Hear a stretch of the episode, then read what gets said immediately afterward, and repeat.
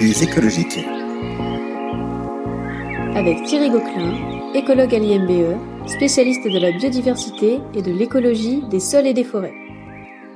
L'UICN, l'Union internationale de conservation de la nature, dont le prochain congrès mondial devait se tenir à Marseille au mois de juin prochain, il vient d'être reporté à janvier 2021, eh bien, l'UICN préconise des solutions fondées sur la nature pour répondre aux grands enjeux environnementaux, changement climatique, mais aussi risques naturels.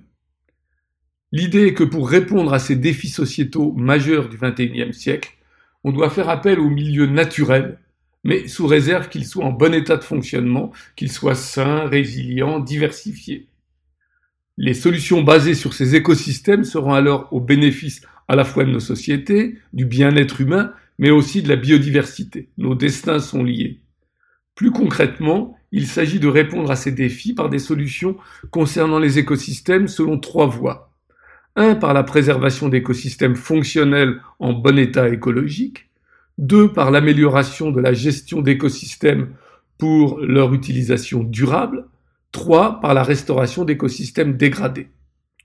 L'homme n'est plus donc dans une attitude d'exploitant de la nature, mais bien de protection et de restauration. Un exemple pour chacun de ces trois leviers je m'excuse de ne prendre qu'en milieu terrestre, mais il en sera à nouveau question dans des podcasts suivants d'écologique.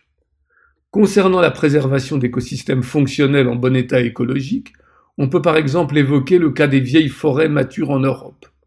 Les préserver, en y maintenant les cycles naturels de la forêt, en gardant les arbres morts sur pied et au sol. C'est évidemment préserver la biodiversité exceptionnelle qu'elle renferme. Mais c'est aussi à terme garantir un fonctionnement équilibré et optimal de ces écosystèmes qui assurent des fonctions essentielles de régulation des eaux, de fixation des sols ou de stockage du carbone, si fondamentales dans le contexte du changement climatique. Concernant l'amélioration de la gestion d'écosystèmes, on peut prendre l'exemple du joli programme 4 pour 1000, proposé en 2015 par le ministre de l'Agriculture de l'époque, Le Foll, s'appuyant sur une expertise scientifique solide. C'est quoi ce programme 4 pour 1000 Chaque année, la quantité de carbone contenue dans l'atmosphère augmente de plus de 4 milliards de tonnes, du fait principalement du CO2 rejeté dans l'atmosphère par les activités humaines augmentation conduisant au changement climatique que l'on observe. Il faut donc à tout prix diminuer cette concentration croissante du carbone présent dans l'atmosphère sous forme principalement de CO2. Comment?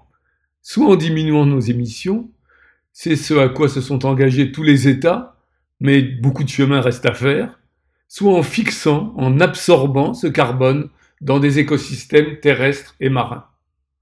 À cet égard, les sols du monde contiennent plus de 1500 milliards de tonnes de carbone sous forme de matière organique. Augmentons chaque année de 4 pour 1000, c'est-à-dire de 0,4%, cette quantité de carbone contenue dans les sols du monde entier et on aura totalement compensé nos émissions. Comment?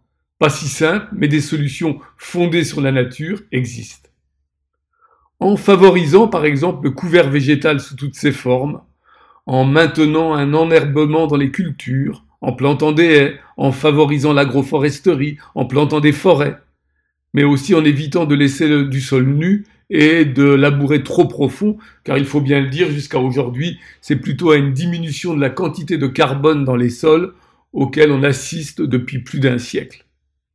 Une idée très séduisante, ce 4 pour 1000, faisant appel à la nature et à la photosynthèse qui va fixer ce carbone avant qu'il ne soit incorporé au sol, et qui complète les initiatives visant à augmenter les superficies forestières. Une bonne idée, mais qui ne doit pas nous empêcher avant tout de limiter nos émissions.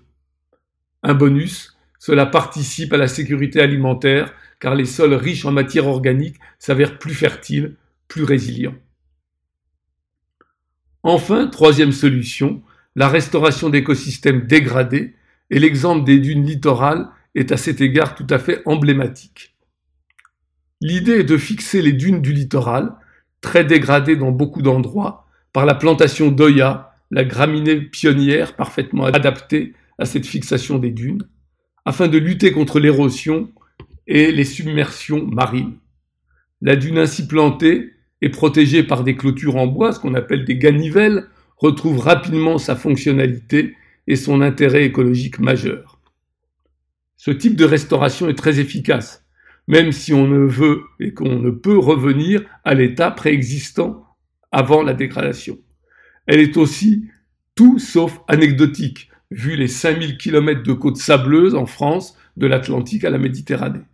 Et surtout d'un coût dérisoire par rapport à celui engendré par les perturbations catastrophiques majeures se produisant inévitablement si on ne fait rien. En plus, un bon moyen de sensibiliser les jeunes à la nature et sa conservation par des projets pédagogiques.